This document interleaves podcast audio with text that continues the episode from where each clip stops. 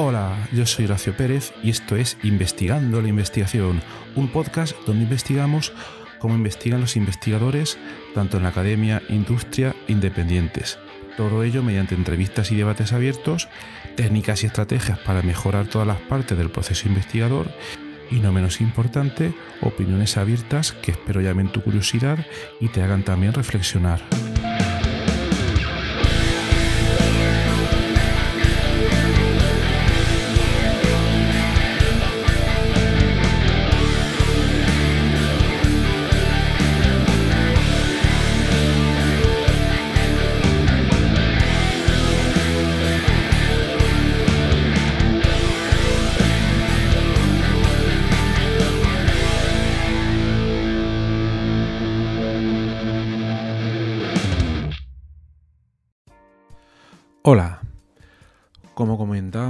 Al inicio de esta cuarta temporada del podcast, eh, había decidido eh, que se empezaran a tratar, o mejor dicho, no centrarnos en este podcast en los temas que fueran más eminentemente técnicos o científicos.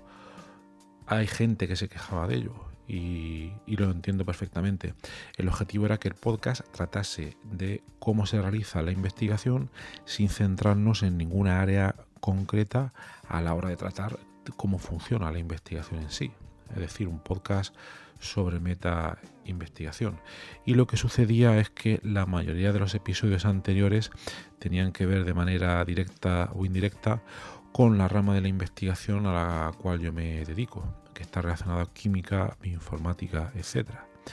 Entonces, bueno, como comentaba al principio de esta cuarta temporada, ahora vamos a tener una gran cantidad de áreas diferentes de investigación en los próximos episodios, como vais a empezar a ver, o mejor dicho, a oír, y eh, donde, como siempre, nos centramos, bueno, lo primero en cómo se realiza la investigación en esas áreas para poder aprender en otras áreas a mejorar todos nuestros procesos en investigación y luego también nos interesa pues ver qué temas concretos investiga la gente pues en otras áreas.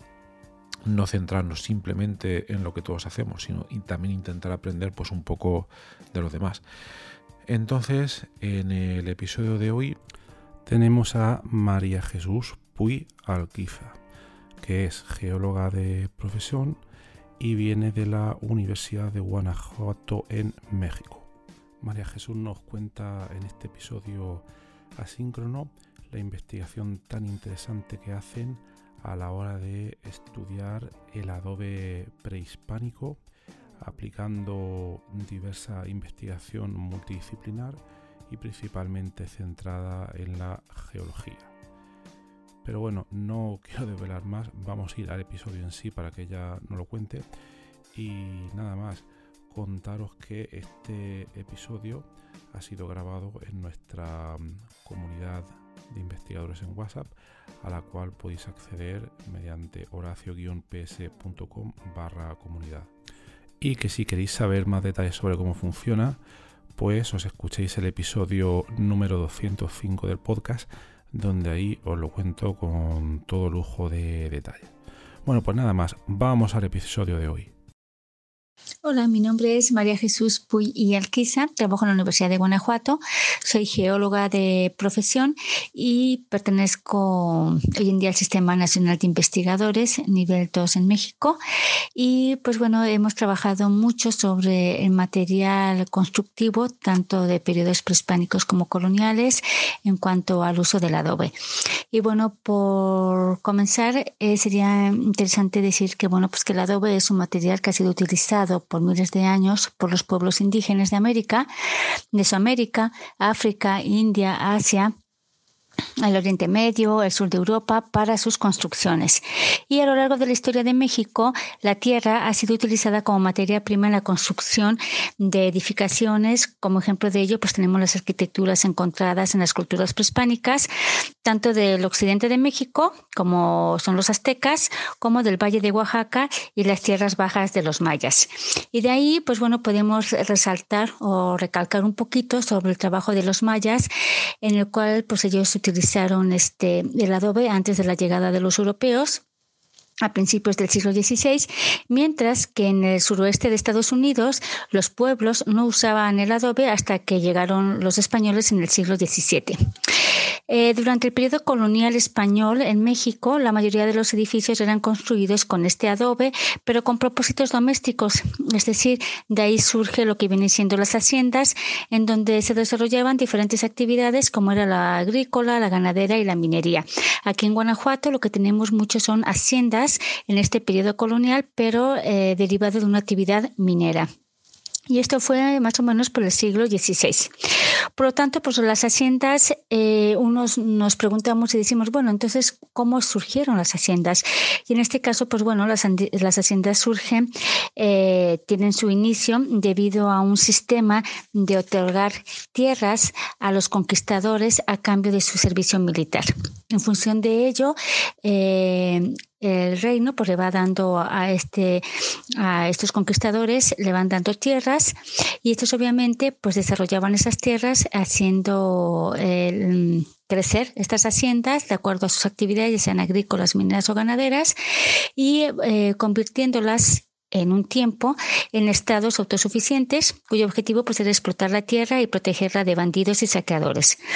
Por lo tanto, por las haciendas en ese tiempo, en el periodo colonial, pues eran este, operadas por un terrateniente y una fuerza de trabajo, ¿no? es decir, un grupo de trabajo bastante fuerte, dependiente y organizado con la finalidad de abastecer un mercado y apoyar obviamente pues el estatus del dueño, ¿no?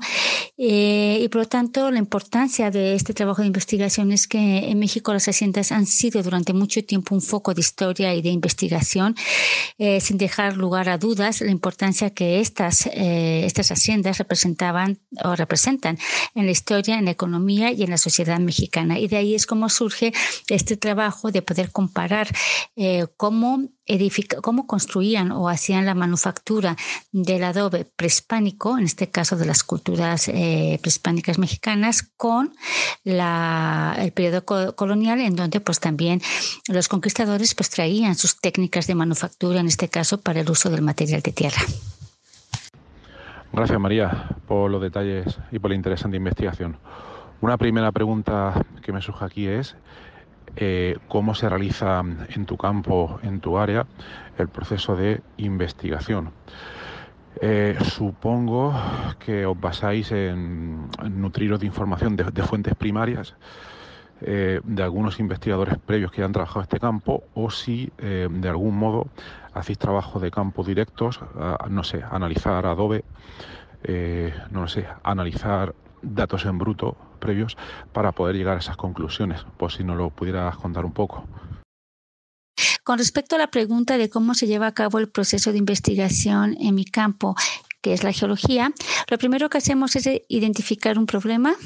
Después eh, empezamos a recopilar documentos sobre investigaciones que se han realizado con respecto al tema y por último establecemos un plan de trabajo. Eh, el proceso de investigación que se llevó a cabo para realizar el estudio comparativo de los adobes prehispánicos y coloniales en México, lo que primero hicimos fue identificar el problema, el cual fue determinar qué factores, eh, tanto ambientales como antropogénicos, provocaban el deterioro del edificio. Eh, sobre todo aquellos, bueno, obviamente que estén este, construidos con este material de adobe y cómo estos han impactado a lo largo del tiempo y de esa manera buscar alternativas de solución, ya que en México, en la mayoría de los casos, si el edificio se encuentra dañado, se opta por tirarlo y esto lo que hace es que perdamos nuestro legado patrimonial. Eh, posteriormente a la identificación de este problema, nos pusimos a buscar en diversas plataformas de investigación como el Google Scholar, ResearchGate, investigaciones, eh, artículos o trabajos que estuvieran relacionados con el tema. Y por último, lo que hacemos es, o lo que hicimos fue, pues un plan de trabajo. Para esta investigación, el plan de trabajo consistió en identificar en campo, eh, en este caso en la ciudad de Guanajuato, aquellos edificios que estaban o que están construidos con adobe siendo pues eh, lo que viene siendo el casco viejo de la ciudad y las haciendas de beneficio que se encuentran aledañas de la ciudad por nuestros puntos claves, ¿no? O nuestros lugares para poder este, eh, aplicar el estudio. Eh, lo que hay que resaltar aquí es que la ciudad de Guanajuato es una ciudad colonial declarada Patrimonio de la Humanidad por la UNESCO, por lo que la mayoría de las casas o casonas del casco viejo de la ciudad y las haciendas que se encuentran aledañas a esta, pues se encuentran catalogadas. Y por lo tanto, pues hay que pedir permiso tanto a los propietarios como al Instituto Nacional de Antropología e Historia, en este caso el INA, para que podamos tener eh, o podamos obtener un pedazo del adobe o de la muestra que queramos analizar. Bueno, una vez que pudimos tener el permiso, que pudimos hablar con los dueños e incluso también con el organismo, en este caso Lina, pues ya nos dan el acceso a, tomar la muestra y definimos cuáles son los edificios que se encuentran este, con mayor deterioro. Una vez que tengamos, que teníamos la muestra, lo que hicimos fue aplicar ya todas aquellas pruebas de laboratorio. Primero aplicamos este, pruebas físicas, es decir, eh, queremos saber las características de la resistencia del adobe, el tamaño de grano, su densidad, su humedad y cuánta materia orgánica tiene. Y eso implicó, pues obviamente, este, manejar varias técnicas, ¿no? Después sacamos lo que viene siendo el análisis químico. Utilizamos técnicas como la fluorescencia de rayos X, la difracción de rayos X, en el cual nos dan una, un, resultado de elementos químicos, es decir, sodio, calcio, potasio en porcentajes, pero también nos dan las fases minerales, es decir, si hay cuarzo, si hay o cualquier otro tipo de mineral. Y por último aplicamos la técnica del microscopio electrónico de barrido porque este microscopio nos, nos da eh, opción a poder ver el tamaño de la partícula poder ver también la forma de la partícula y eh, los microorganismos que se tienen, porque llegamos a un aumento de más de 5.000. Y todo esto para ver este, cómo fue manufacturado realmente el adobe y poder entonces ver pues, cuáles son las causas de su, de su problemática, ¿no? Una vez eh, que analizamos o que tenemos ya los resultados de estos análisis, empezamos a discutir eh, dichos resultados y obtenemos obviamente información eh, que podemos entonces ahora sí contrastarla con aquellos artículos de investigación que hay que existen sobre el tema y de esa manera pues poder tener conclusiones. En el caso de este trabajo, esto nos permitió llegar a definir los procesos de manufactura, cómo estos han ido cambiando en los diferentes periodos, tanto prehispánicos como coloniales. Pudimos también determinar factores que originan el deterioro de los edificios y proponer mejoras. Eh, lo que nos llamó mucho la atención en este trabajo de investigación es que en el caso de los adobes prehispánicos, la materia prima la obtenían de su entorno, es decir, de lo que del campo, ¿no? Mientras que en los adobes coloniales eh, la materia prima era el residuo de la actividad a la cual se dedicaba la hacienda. Por ejemplo, si la hacienda era agrícola, el adobe lo conformaba, eh, la materia prima era la tierra, la materia vegetal e incluso el excremento del caballo, de la mula o de los burros, ¿no? En el caso de, de si la hacienda era de beneficio, como pasa en esta ciudad colonial, que es Guanajuato, eh, la minería es el principal este, eh, actividad económica desde el siglo XVI hasta la fecha. Por lo tanto, el residuo de estas haciendas era lo que se obtenía al proceso metalúrgico para poder extraer el oro y la plata. Entonces, nuestros adobes se le conocen como adobes mineros y, por lo tanto, el tamaño de partícula y la composición química pues varían mucho de los agrícolas, ¿no? Y bueno, y en función de ello pudimos ver por qué es más fácil que se deteriore una construcción hecha con adobe minero que una construcción prehispánica. Gracias por los detalles de la respuesta. Ahora queda más claro. Eh, una siguiente pregunta que tengo es eh, si el realizar todos estos tipos de análisis, no sé si luego eh, se pueden extraer conclusiones que permitan crear nuevos tipos, utilizar nuevos tipos de adobe para construir nuevos edificios que tengan mejores propiedades. Es decir, si uno analiza una construcción previa a y ve que se encuentra muy deteriorada porque la composición es de una manera o los resultados de análisis son de una manera y analiza otra, mm, otra construcción B que se encuentra muy bien conservada y entonces la composición físico-química, eh, el análisis por microscopía, etcétera, etcétera, lo que indica es que eh, la composición es otra y uno puede llegar a la conclusión de que eh, cierto tipo de composición o, de morfología es beneficiosa para que una construcción eh, sea duradera en el tiempo o que tenga otras propiedades positivas, no sé si de ahí se pueden extraer conclusiones para luego poder construir nuevos edificios que mantengan esas características. Sí, fíjate, fíjate que sí, eh, estás en lo correcto. realmente uno de los objetivos de este trabajo para conocer este eh, la composición de cada uno de los adobes de diferentes épocas prehispánicas, coloniales, eh, nos permitieron determinar o llegar a, una primera conclusión de que los adobes hechos por los prehispánicos son mucho más resistentes, duran más tiempo a lo largo del tiempo eh, que los adobes coloniales. Claro, eso obviamente pues tiene que ver con la manufactura, ¿no? Y también tiene que ver con la materia prima con la que utilizaron o con la que hicieron, perdón, los adobes. de igual manera, se propone que el tipo de tamaño de grano, la composición del adobe prehispánico sea utilizado para las futuras construcciones eh, en, lo que vienen siendo los adobes o la arquitectura de tierra, debido pues, a esta conclusión de que es mucho más resistente a lo largo del tiempo.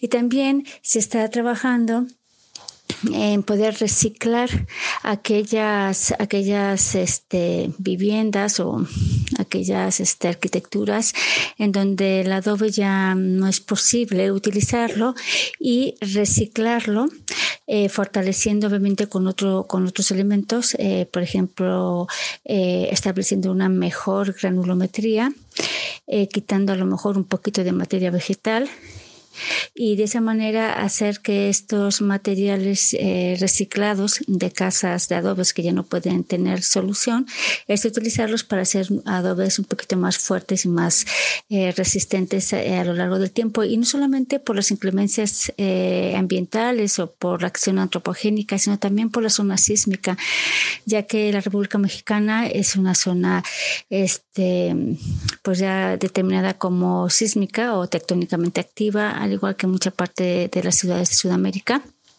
o países de Sudamérica en donde la mayoría de las construcciones siguen siendo de adobes, pero por esta actividad tectónica activa genera que se colapsen los edificios. Entonces también no solamente se ha pensado en el hacer del adobe que resista en un tiempo o a lo largo del tiempo a, los factores ambientales antropogénicos, sino que también a estas actividades eh, sísmicas. Una duda que me entra aquí eh, en el caso de aquellos edificios que aguantaron bien el paso del tiempo, eh, claro, estas formulaciones de, adobe eh, vienen de hace muchísimo tiempo, ¿no?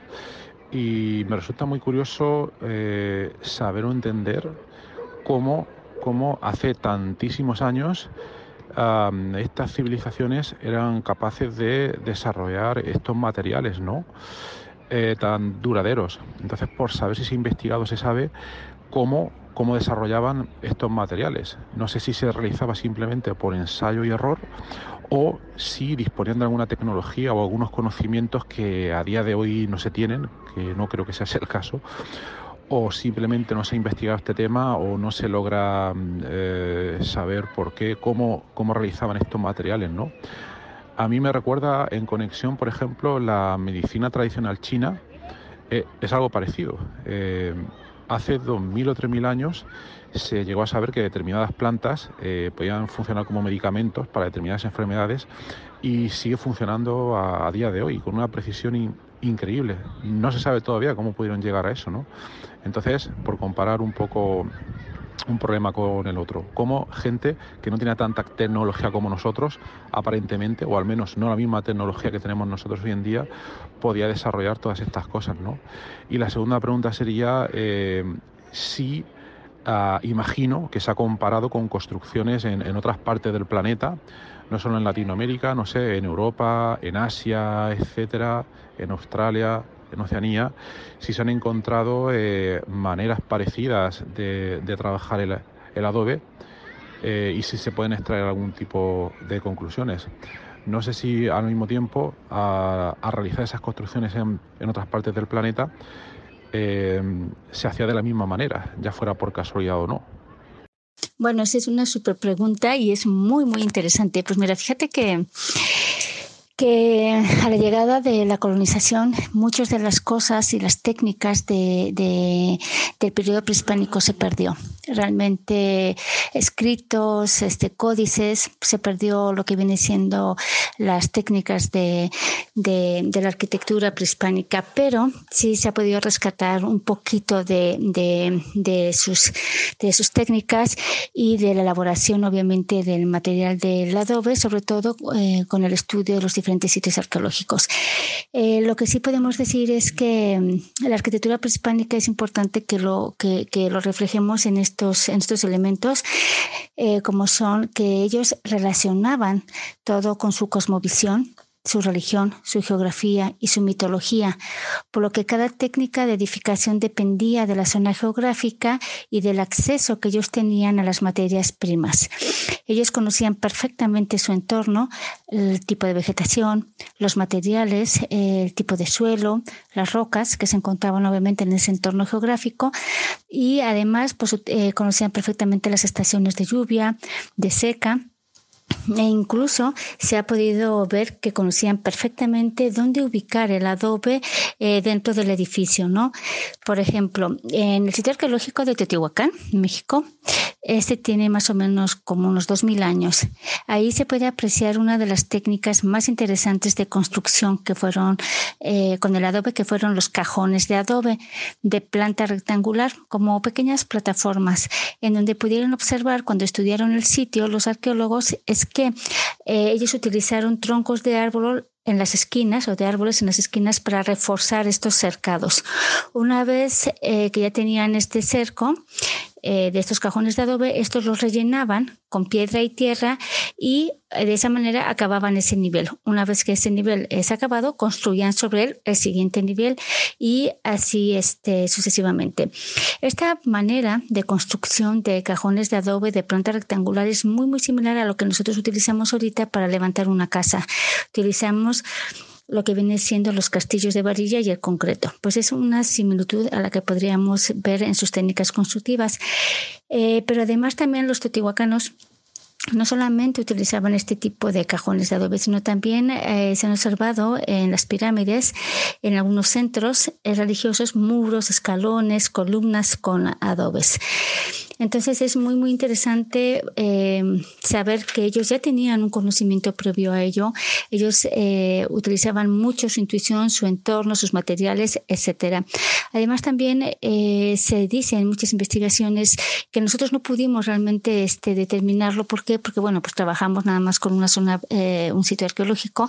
Es que si la materia prima de ese lugar, de esa zona geográfica donde ellos van a levantar un edificio, en este caso una pirámide o algún centro religioso, etcétera, eh, ellos, este, si la materia prima, en este caso el suelo, era muy pobre, es decir, no era suficientemente buena para poder este, manufacturar y, y obtener como producto el adobe, ellos utilizaban la baba del nopal entonces, con esa materia de la baba del nopal hacían que este adobe fuera más resistente, ya que la materia prima del lugar pues no lo permitía, ¿no? Entonces, bueno, eh, se sabe mucho que utilizaban ese tipo de, de, de materia vegetal para poder fortalecer sus adobes. Entonces, bueno, sí podemos decir que sí, que ellos eran eh, personas que, realmente conocían muy bien lo que hacían, eran muy, muy, muy inteligentes, estaban enfocados mucho al conocimiento de su entorno y por lo tanto, pues eran muy buenos maestros para las edificaciones. Eh, en cambio, en la época colonial, pues bueno, ellos no tenían tanto que ver eh, este, este simbolismo, ¿no? Esta cosmovisión, esta religión, ni tampoco el punto geográfico, ni la mitología, ni nada de eso, porque pues ellos se dedicaban a, producir, a hacer que una, una, hacienda, en este caso, eh, pudiera tener una actividad agrícola o ganadera o de beneficio, por ejemplo, para la extracción de, del oro y la plata, y pues ellos obviamente ese punto pues no, no era de interés, ¿no? Y además que, bueno, pues sus materias no estaban relacionadas, no se estudiaba realmente la materia prima del lugar de la hacienda. Lo único que se utilizaba era el material de residuo y en función de ello pues hacían el adobe, ¿no? La, la cuestión aquí es que, bueno, si nosotros hablamos de un adobe agrícola como se utilizan en las haciendas agrícolas o un adobe minero como es en las zonas de beneficio de mineral, podemos encontrar en la composición química elementos como en un adobe minero, pues metales, ¿no? Eh, cobre, incluso oro, plata, en pequeñas partes por millón, pero podemos encontrarlo. Es por eso que también ahí definimos la actividad de la hacienda, si era una hacienda de beneficio mineral o era una hacienda agrícola. Ejemplos de, de, estudios sobre los adobes prehispánicos se tiene eh, en los Andes, eh, el estudio de, de, los Andes, ahí se tiene una gran cantidad de investigaciones sobre la evolución tecnológica de los adobes andinos prehispánicos. Y es ahí también donde se marcan las diferencias constructivas, tanto del uso del material como de edificación. Entonces, eh, es muy interesante poder comparar o poder haber logrado con los estudios de los arqueólogos definir este tipo de construcciones y obviamente pues también poder estudiar las materias primas que la componen para poder entonces poder llegar a mejorar el adobe que se utiliza hoy en día para las casas este, y poder darles esa resistencia a, la edificación. Eh, gracias, queda ahora mucho más claro. Otra duda que me surge aquí, esta es principalmente por mi gran ignorancia sobre cómo se estudia en los procesos de, historia, geología, etcétera, es la siguiente. Antes has comentado que eh, esta gente en sus tiempos eran muy inteligentes, tenían un gran conocimiento sobre la vegetación, sobre muchas cosas, etcétera. Pero mi pregunta desde el punto de vista científico es, ¿cómo se sabe o qué evidencias fuertes tenemos para saber que ellos tenían todo ese conocimiento? Con respecto a la pregunta, eh, generalmente, pues todos los asuntos de investigación, pues tenemos, tiene que ser este interdisciplinario, por lo tanto ocupamos de otros investigadores con diferentes áreas, ¿no? Historiadores, biólogos, en este caso, bueno, nosotros como geólogos, etcétera. Entonces, pues tenemos que, que leer y tenemos que obviamente acercarnos a, a estos investigadores, especialistas obviamente en sus diferentes ramas y poder indagar un poquito más sobre, en este caso, pues la cultura prehispánica, ya que estábamos trabajando con materiales de adobe prehispánicos. Y bueno, pues en función de ello se sabe el conocimiento de estas culturas prehispánicas porque ellos utilizaban los códices. Estos códices eh, eran documentos pictóricos o pictográficos.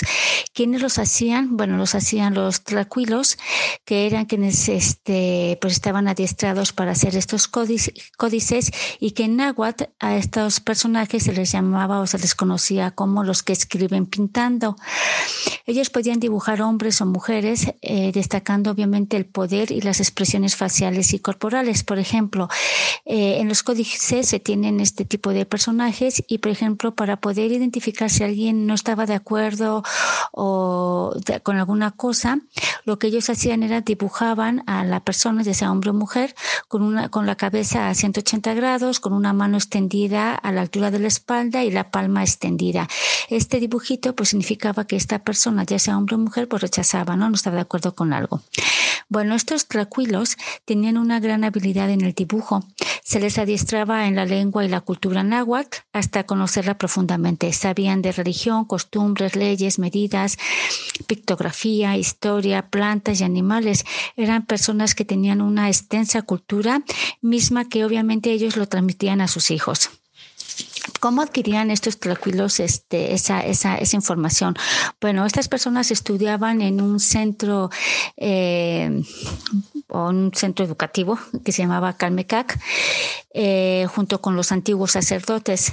Eran los únicos que podían interpretar lo que estaba plasmado en los códices. El Calmecac era un centro de enseñanza superior. Eh, en la adolescencia, alrededor más o menos de los 15 años, las mujeres se casaban, pero los hombres entraban al Calmecac. Eh, solamente entraban aquellos que pertenecían a la élite indígena. Una vez que ellos acababan su formación, pues ocupaban los cargos importantes, ¿no? Como embajadores o gobernantes. Y bueno, y de esa manera estos este, tranquilos eh, se adiestraban y hacían estos códices. Y los códices los dibujaban en tiras de piel o de papel que era elaborado a partir de una corteza de un árbol que se llamaba mate.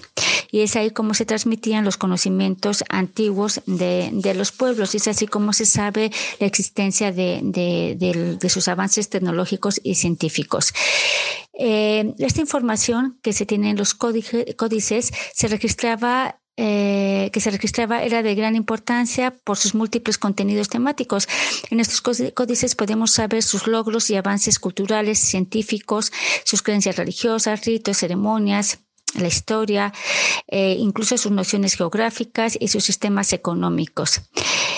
Eh, en ellos pues, se encuentran plasmados todos estos temas antiguos, derivados obviamente pues, de esta tradición indígena antes de la colonización. Pero también es importante mencionar que después de la colonización también hubo temas eh, como la religión cristiana, los problemas económicos y sociales, ya que los códices se siguieron produciendo hasta el siglo XVIII después de la conquista.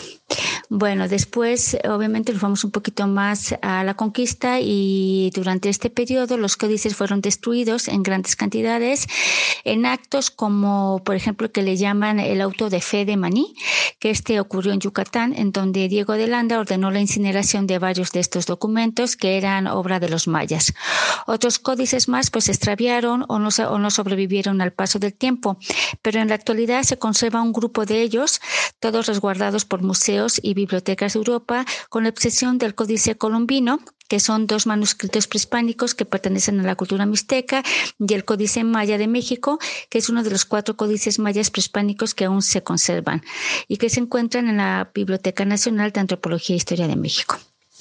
También pues se cuentan con otros siete códices del grupo Borgia y pues a estos obviamente se suman otros más que fueron realizados o concluidos durante la colonia, como son los cuatro códices mexicas y el códice Selden de origen mixteco. En total podemos tener pues más o menos entre 23 o más códices prehispánicos. Y es así como se sabe de la importancia y la trascendencia científica, cultural y de otros temas de, los grupos prehispánicos. Pero también podemos ver otra etapa, por ejemplo, que durante la conquista, pues los conquistadores pues no viajaban solos, llevaban a sus cronistas y por lo tanto eh, pues ellos se iban plasmando pues todo lo que pasaba pues durante la colonización. Eh, las fuentes principales de, estas campañas de los, conquistadores, de los conquistadores pues eran los cronistas que vivían los sucesos, recopilaban la información sobre el día a día en el avance por, pues, el México prehispánico, eh, documentaban las batallas, las ciudades que visitaban, las cosas que les impresionaban, eh, las entrevistas que tenían obviamente a su paso. Este, y de estos cronistas, pues podemos hablar de Bernal Díaz del Castillo, eh, que obviamente pues, fue el que redactó en el siglo XVI eh, la historia verdadera de la conquista de la Nueva España. Este personaje pues, participó en las campañas bélicas y en la redacción de las cartas que Hernán Cortés enviaba al rey Carlos I de España. Su libro pues, se llama Cartas de Relación de Hernán Cortés y pues ahí se puede ver un poquito pues, cómo, cómo, cómo era la vida a vida o la vida o diaria, obviamente, eh, durante la conquista, ¿no? Hay otros personajes eh, que también fueron testigos presenciales y cercanos a estos sucesos del descubrimiento y la conquista, y en este caso pues, fue Bartolomé de las Casas, que este fue nombrado oficialmente como el protector de los indios. Su libro pues, es Brevísima Relación de la Destrucción de las Indias, y en su otro libro, La Historia de las Indias, y donde pues, relata obviamente las primeras décadas de la colonización. Entonces, pues bueno, hay bastante información acerca de, cómo eran este, estos grupos prehispánicos y su trascendencia, obviamente, en, en, la ciencia. Y lo interesante en este caso es conjuntar, obviamente, eh, con este grupo interdisciplinario, pues este tipo de, elementos para poder entender entonces eh, cómo, cómo trabajar la problemática, que pues en nuestro caso pues fue la, la, entender la manufactura de los adobes y por qué los edificios se encuentran en pie, ¿no? Entonces, bueno, es importante resaltar eso, que, que no podemos trabajar solos, que tenemos que trabajar siempre con un grupo de investigadores con, con, con, de diversas disciplinas y de esa manera poder apoyar y fortificar un poco las investigaciones. Se me pasaron algunos otros. También está este Fray Bernardino de Sagún. Era un fraile que llegó a la Ciudad de México ocho años después de la caída de, de Tenochtitlan, perdón. Y su manuscrito, su manuscrito, su manuscrito, se le conoce como Códice Florentino, y consta de 12 libros dedicados a, lo divino, lo humano y lo natural que había entre las sociedades nativas. Y luego también tenemos a otro fray, que es Fray Diego de Holanda, que después de quemar todos los códices que encontró a su paso, trató de enmendar ese error y escribió una obra que, según asegura, está basada en la tradición de los mayas.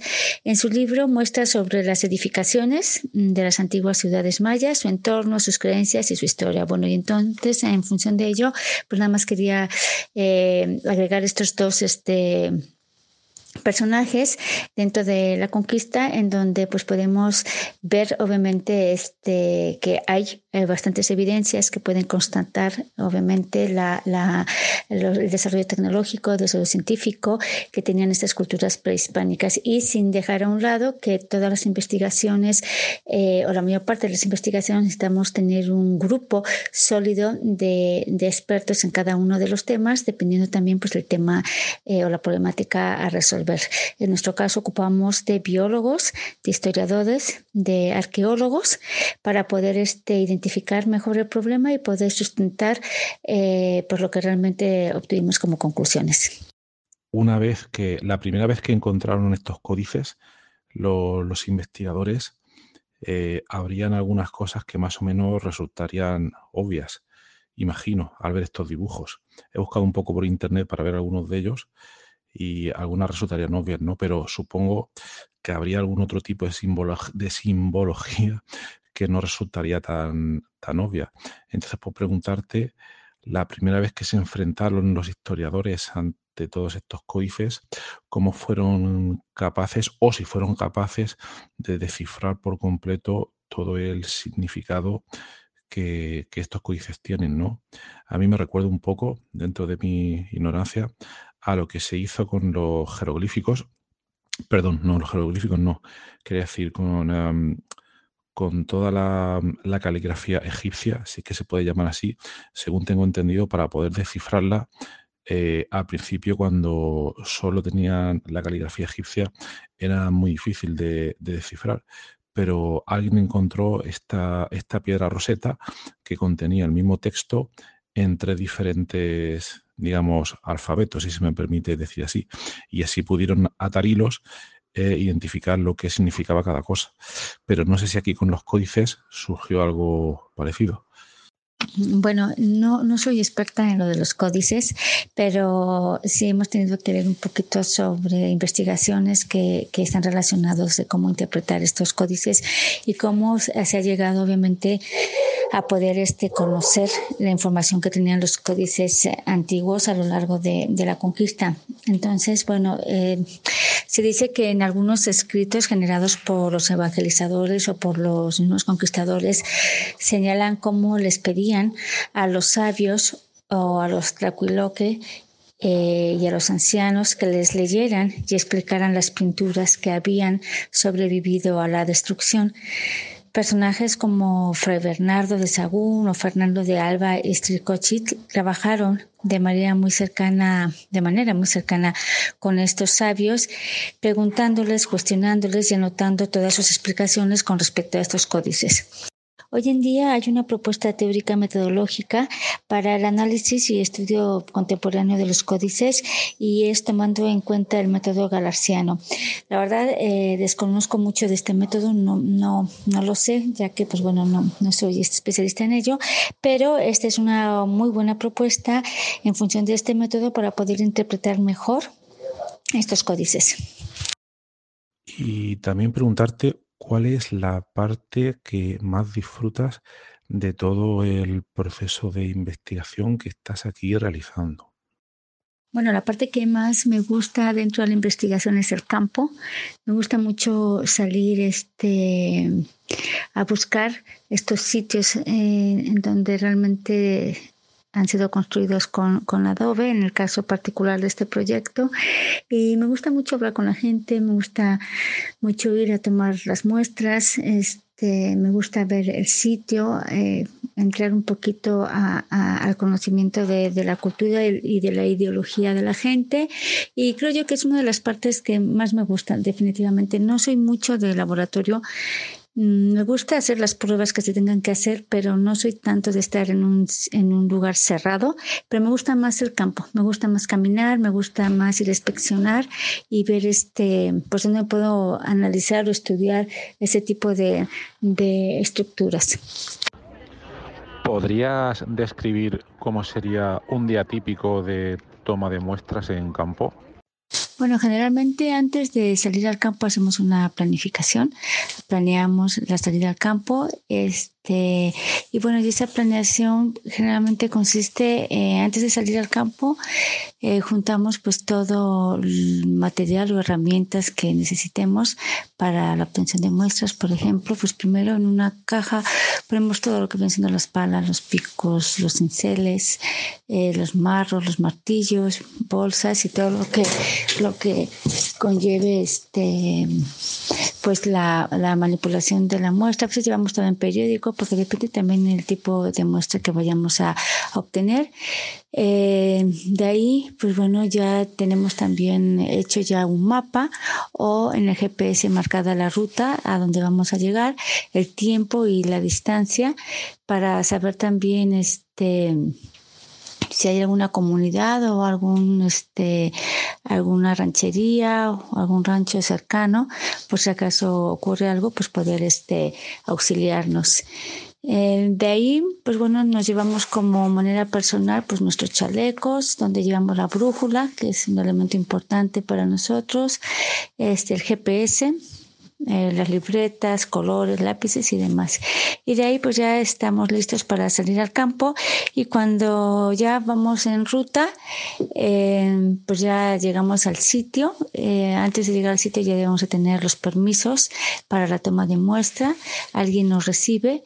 En este caso, como eran sitios arqueológicos, pues teníamos que, que esperar a un supervisor. Y de ahí pues ya nos indican y nos llevan al lugar donde podemos mostrar y es ahí donde empezamos a tomar pues los GPS o las coordenadas de los puntos donde tomamos las muestras. Eh, sacamos la muestra. Obviamente utilizamos guantes para no contaminarla más con nuestro con nuestra grasa o con nuestro sudor.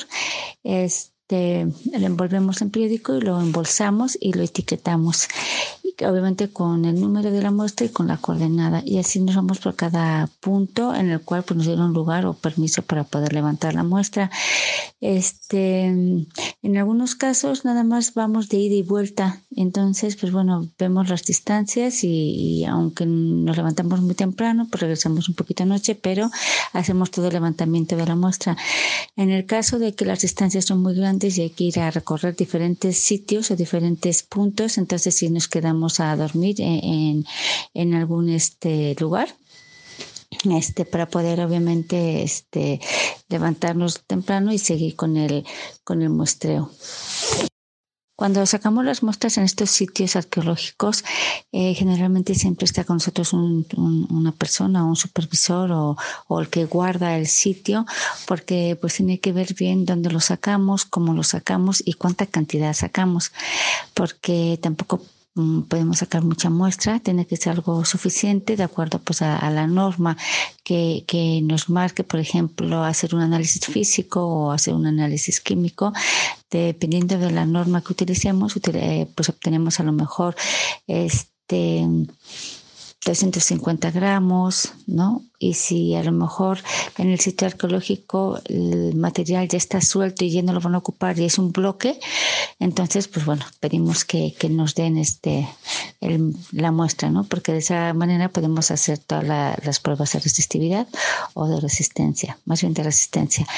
Y de ahí pues lo que hacen ellos también es este, en una libreta, los del sitio arqueológico pues van checando las muestras que vamos tomando y en qué lugar vamos tomando la muestra y nosotros después firmamos de que obtuvimos esa muestra de ahí con el permiso de ellos, ¿no? Para que no haya ningún problema, ya que todas las muestras de los sitios arqueológicos pues son, eh, está dentro de lo que viene siendo el federal y es parte del gobierno, entonces pues para no tener problemas y no vaya a ser que después nos vengan a levantar un acta en el que pues fuimos a robar ¿no? material.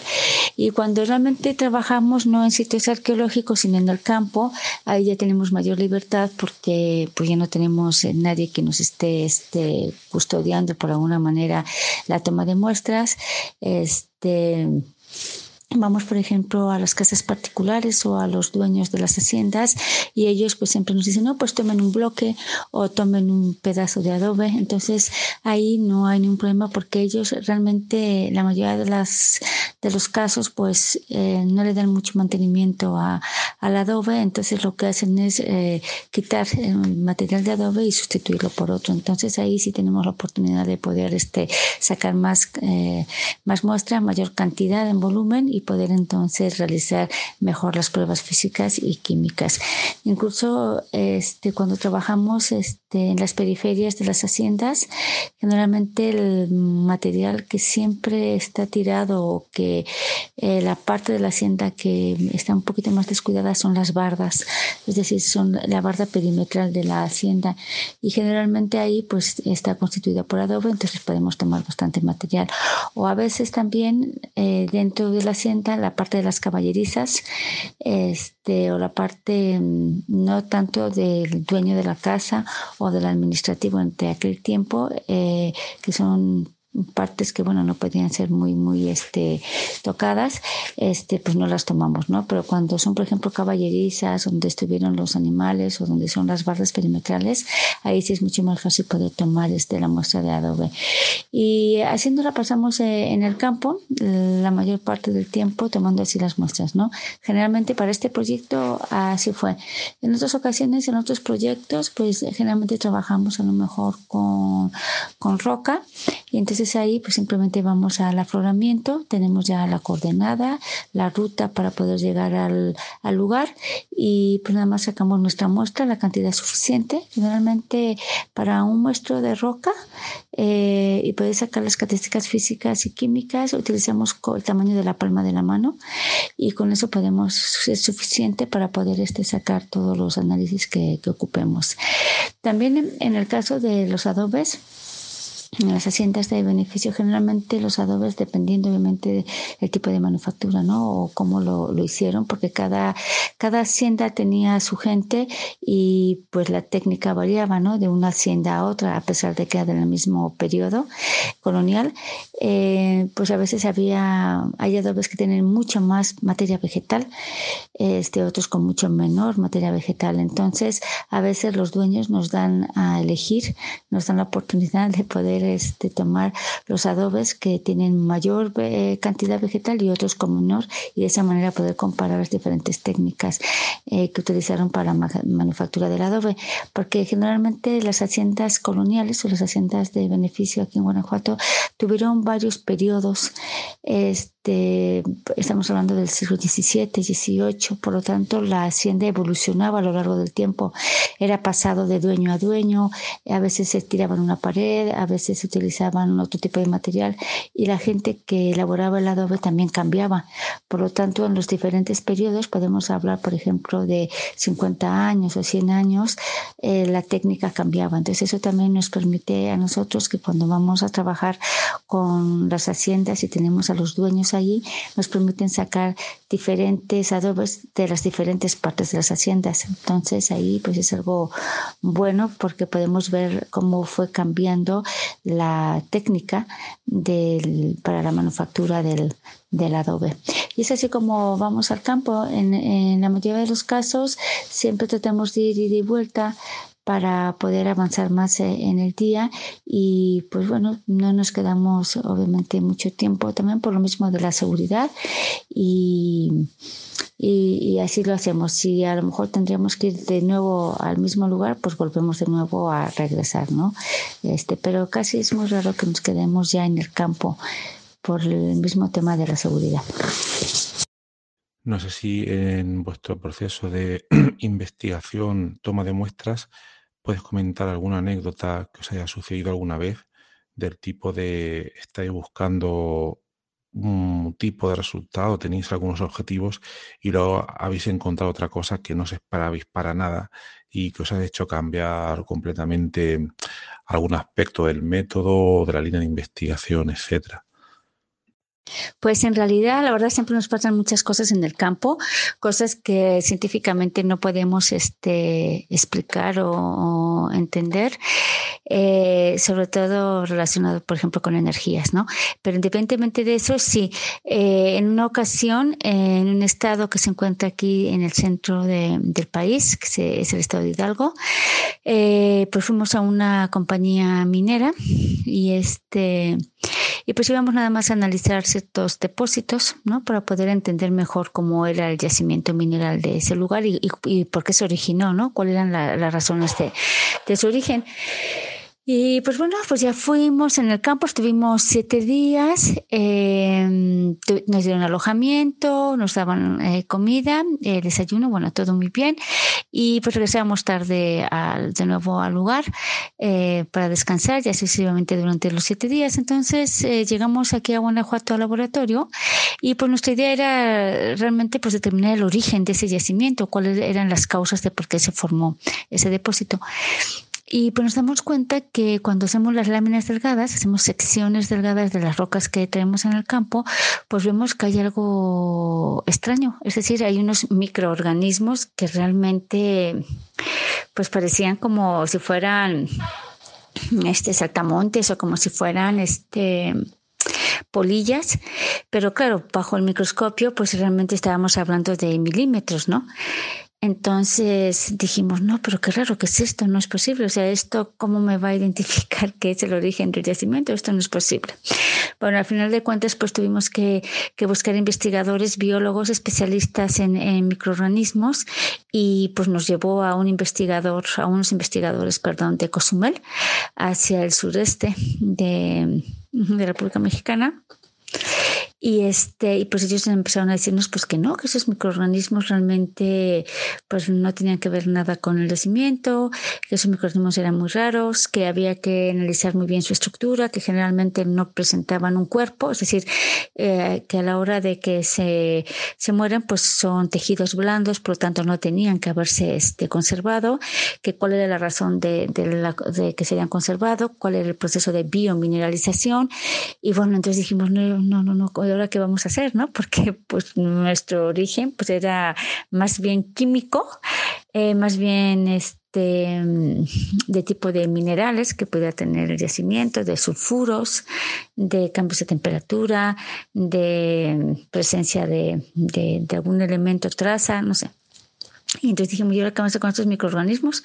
O sea, ¿qué vamos a hacer? Y también es toda otra línea de investigación y también es otro otro tema de investigación porque pues estamos hablando de microorganismos de los cuales pues mucho menos soy experta. Entonces cómo le vamos a hacer no pues bueno al final de cuentas lo que hicimos fue eh, volver de nuevo al lugar por segunda vez eh, checar muy bien la relación de campo checar muy bien el tipo de rocas checar bien qué está haciendo ese afloramiento arriba del yacimiento etcétera y poder hacer una historia geológica de, de, de ese lugar. Y pues ahorita en estos momentos lo que estamos haciendo es investigar estos microorganismos que por tener una estructura blanda no deberían de, de haber este haberse preservado, o sea, tenían que haberse ido, así, sencillamente hablando, porque no tienen un esqueleto. Entonces, este, pues cualquier condición de cambio en clima, en temperatura, en lo que sea, pues ese organismo no debería de estar, pero ahí está. Entonces, ahora tenemos que trabajar eh, este microorganismo, tenemos que trabajar que estaban en unos musgos, en unas briofitas, generalmente son las tufas calcáreas, eh, que hay mucho en España pero aquí en México pues son muy pocos los reportados, estas estufas calcáreas. Y entonces, este, pues vamos a ver qué, qué pasa. Eh, también tuvimos otro problema ahí mismo en ese depósito porque mandamos a hacer análisis de carbono 14 para poder identificar la edad. Y lo mandamos a Florida a, a un laboratorio que se llama Beta Analytic y pues nos arrojó una, una edad de 100 años. Y dijimos, no, esto no es posible. No, no es posible, no es posible por la condición geológica, ¿no? Que sabemos más o menos cómo está y la relación de campo y la estratigrafía y el tipo de roca. Entonces no era posible que tuviera esa edad. Entonces, pues hablando con los especialistas del mismo laboratorio, dijeron, no, lo que pasa es que para carbono 14 es complicado, eh, hay que sacar varias muestras. Mm, eh, nosotros sacamos la muestra de un pedazo de carbón que estaba dentro de, esta, de estos depósitos de tufa calcárea, pero bueno, pues era un pedazo de, de, perdón, de carbón de tronco. Pues era un pedazo de tronco. O sea, realmente igual a lo mejor podía haber venido de alguna otra cosa y no correspondiera directamente del depósito, ¿no? Entonces ahora pues estamos con ese dilema porque, pues bueno, el costo es elevado. Este, y tenemos que volver de nuevo a pensar bien qué pedazo vamos a enviar a, hacer análisis y, poder tener por lo menos una idea un poquito más real de ese depósito. Y pues bueno, es, es complicado, ¿no? Pero sí nos ha, nos ha pasado muchas cosas porque no pensábamos encontrar algo y sale eso, ¿no? Como en este caso.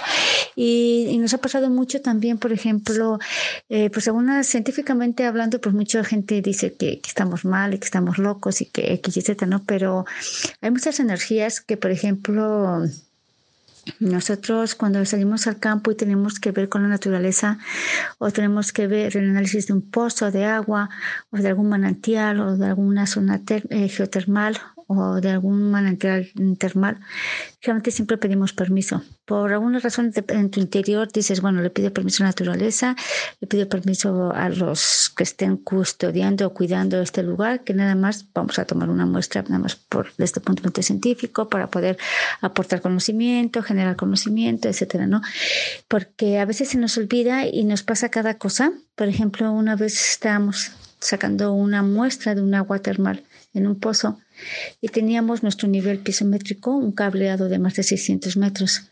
El dueño del pozo dijo, mira, vas a encontrar el espejo del agua a 35 metros, entonces pues, no ocupas tanto cableado. Pero bueno, nosotros ya el, el, cableado pues ya viene en fábrica y pues son 600 metros, 400 metros. Nosotros traíamos uno de 600.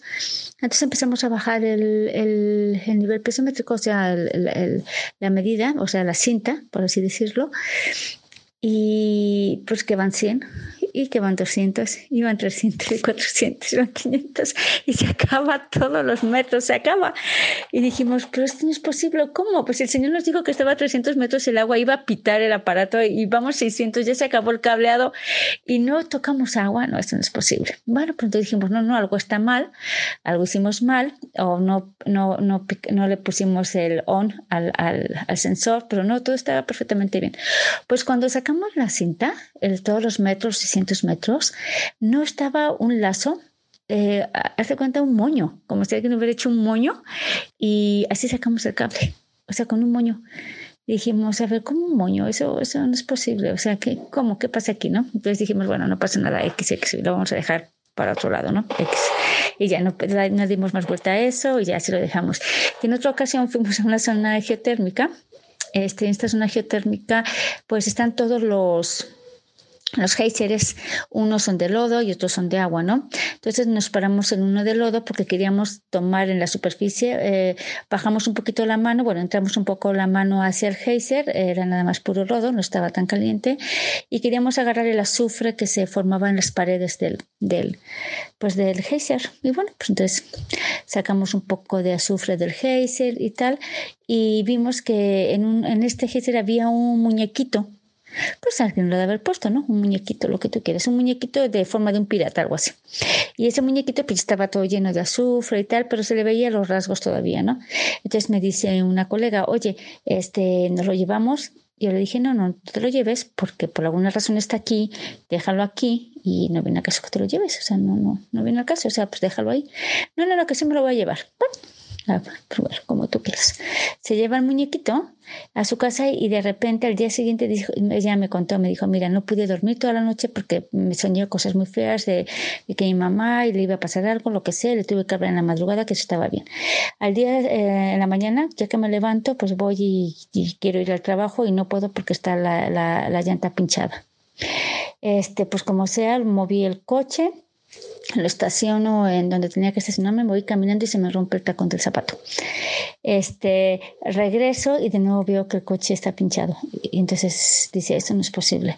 Y ella traía el, muñequito con ella. Entonces, ¿sabes qué? Me dijo, ¿sabes qué hice?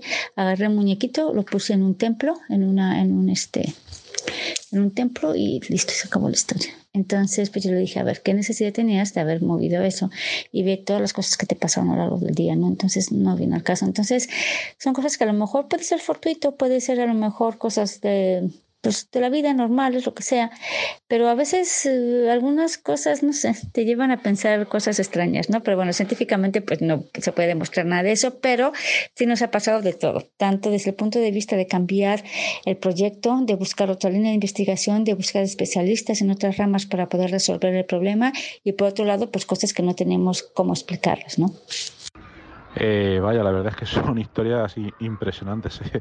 Vaya, vaya cosas que, que os han pasado.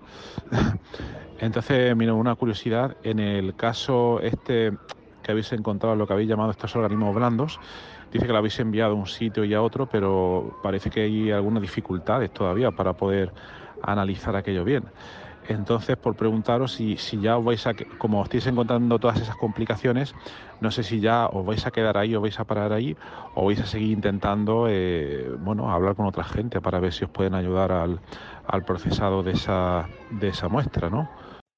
Eh, no, generalmente siempre seguimos. Por alguna razón, eh, lo único que nos detiene para poder ver bien estos microorganismos blandos es la edad.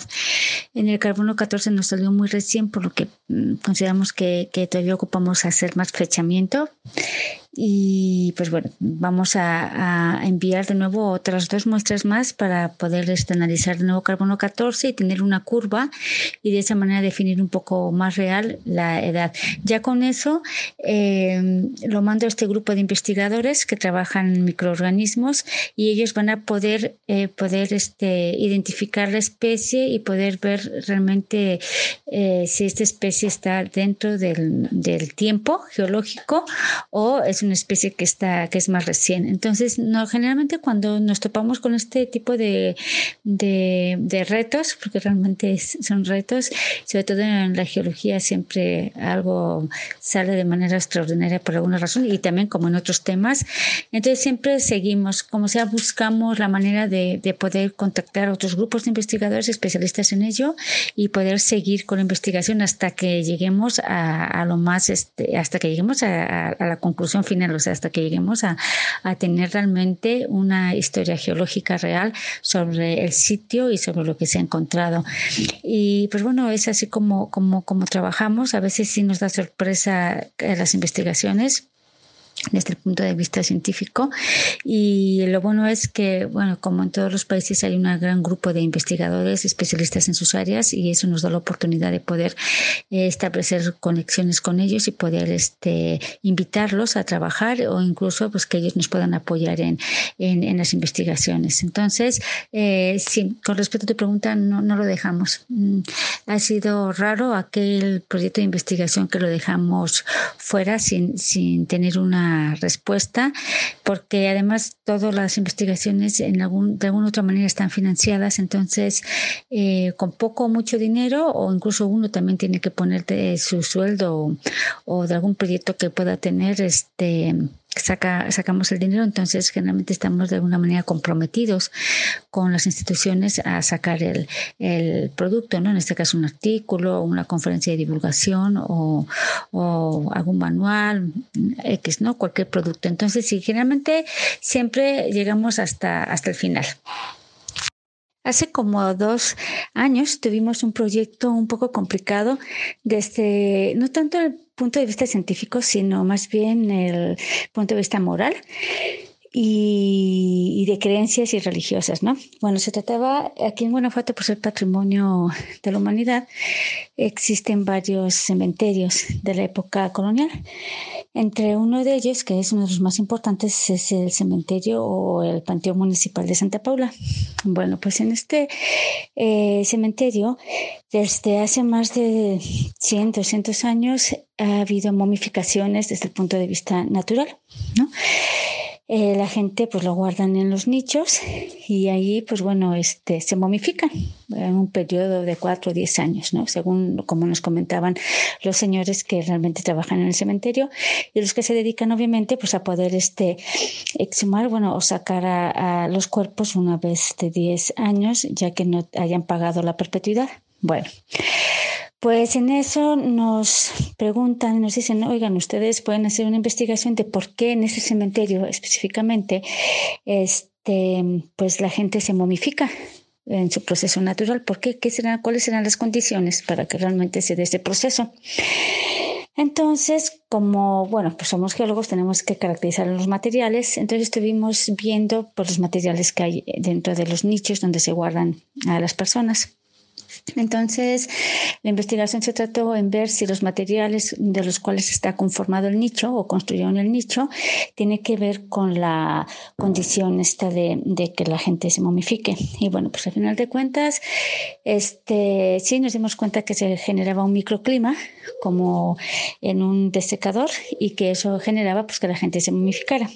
Pero aquí la cuestión científica no fue tan, fue un poquito complicada en el sentido, bueno, no tanto con lo moral, ¿no? Porque la verdad, pues estar trabajando por periodos largos en el cementerio, estar poniendo medidores de, humedad, medidores de temperatura a lo largo del día y la noche, entonces sí causa un poco de complicación porque pues mm, no es que uno sea temeroso, pero tampoco quieres estar invadiendo la energía o los lugares donde están estas personas. Entonces, pero bueno, era un poco complicado en ese sentido, ¿no? Y por otro lado, pues también es de las muestras.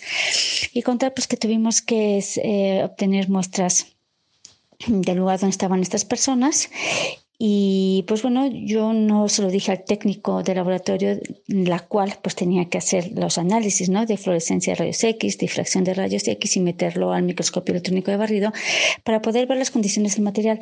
Yo no le dije cuál era el origen de este material ni la procedencia de este material. Yo simplemente dije, oye, necesito de estas 20, 30 muestras que me hagas estos análisis y listo, ¿no? Pues contar que se los dejo en la mañana y en la tarde me habla y me dice, oye, es que no las puedo correr, no puedo correr las muestras. dije, ¿cómo que no las puedes correr? No, pues mira, yo meto el polvito en el, en el de fluorescencia, difusión de rayos X y no, no me corre, o sea, no me da ningún dato, no puedo, no puedo correrlo. Algo está pasando, esto es muy raro. Ningún equipo quiere correr las muestras, o sea, no me da ningún porcentaje, ni de ningún elemento químico, no me da nada, o sea, el equipo queda así como, como en cero. Le dije yo, bueno, dije, mira, seguramente te va a decir, estas muestras vienen del cementerio, entonces algo está pasando, mira, ¿por qué no? No, no, no le pides permiso de que, que, queremos analizar esas muestras pues para que no haya ningún problema. Pues mira, no me van a creer, seguramente no van a creer, pero el hecho de que ella dijo, eh, deme permiso, de total, un Padre Nuestro, y mira, las muestras corrieron. En serio, todas las muestras, todas las 30 muestras corrieron en todos los equipos, no hubo ningún problema en ninguno. Y entonces es algo chistoso que dices tú, bueno, ¿cómo es posible? no? Si yo le hubiera dicho a la técnico que era un material de ahí, posiblemente hasta ella misma hubiera dicho, no, yo no quiero trabajar con ese tipo de material, ¿por qué? Porque soy muy creyente, no quiero, no quiero invadir energías de ningún tipo y mucho menos pues no quiero, no quiero nada de eso, ¿no? Pero pues no, simplemente no se lo dije, lo hizo y tuvo sus complicaciones. Entonces, pues son cosas que, que claro, la gente dice a veces que uno está loco y que X, Y, Z, pero a veces en las investigaciones, dependiendo también del tipo de material que uno trabaje, también pasan cosas, ¿no? Y en este caso, pues bueno, no es que uno esté, esté con la cabeza de que, ay, va a pasar algo, ¿no? Los equipos no quisieron trabajar y eso obviamente es algo que dices tú, bueno, algo pasa, ¿no? Entonces, bueno, eso sí es importante. Al final de cuentas, la investigación sí se realizó, sí se llevó a cabo, sí se acabó y sí está en proceso de publicación. Entonces, pues bueno, mm, así nos pasa a veces con, con, con, ciertas investigaciones que son a veces problemáticas, pero que al final de cuentas tenemos que, que acabarlas. La verdad que otro caso súper sorprendente, la verdad es que os pasan unas cosas que, que vamos, impresionante. Entonces sí, por favor, cuando salga esa publicación, por favor, si nos puedes compartir por aquí el enlace para poder consultarla, porque la cosa promete, promete muchísimo. Y bueno, pues nada más. María Jesús, eh, ha sido un placer eh, conversar contigo. Eh, hacéis una investigación muy interesante que además tiene muchísimas anécdotas y yo por mi parte ya termino aquí. Este es mi último, última contribución a este episodio. Ahora ya lo dejo abierto por si alguien más de la audiencia de esta comunidad quiere hacer alguna pregunta o comentario o si tú María Jesús quieres hacer algún último comentario y si no pues ya lo cerramos y lo publicamos, ¿vale? No, pues muchas gracias. Claro, cuando salga la publicación, claro que lo voy a poner este y se los comparto. Muchas gracias, obviamente, por, por la invitación. Gracias por, por escuchar, gracias por, por preguntar, gracias por, por poder darme la oportunidad de compartir estas experiencias y, la oportunidad de compartir también parte de las investigaciones. Y gracias por el interés. Y pues bueno, estoy aquí y aquí seguiré con ustedes. Muchas gracias. Un abrazo enorme para todos. Muchas gracias. Bueno, pues aquí termina el episodio de hoy. Este episodio asíncrono en nuestra comunidad de WhatsApp para investigadores a la cual podéis acceder mediante horacio-ps.com barra comunidad y donde actualmente estamos llevando a cabo diversas discusiones interesantes y donde se están creando diversos nuevos episodios que publicaremos en los próximos días. Bueno, pues nada más. Espero que te haya resultado interesante. Y por último también comentar que si quieres estar al tanto de novedades o detalles adicionales sobre todos los episodios que publico aquí en el podcast y también otras cosas que están pasando en nuestra comunidad, puedes suscribirte de manera totalmente gratuita a la newsletter del podcast, a la cual puedes acceder en horacio-ps.com barra newsletter. Pues nada más, que tengas un maravilloso día y hasta luego.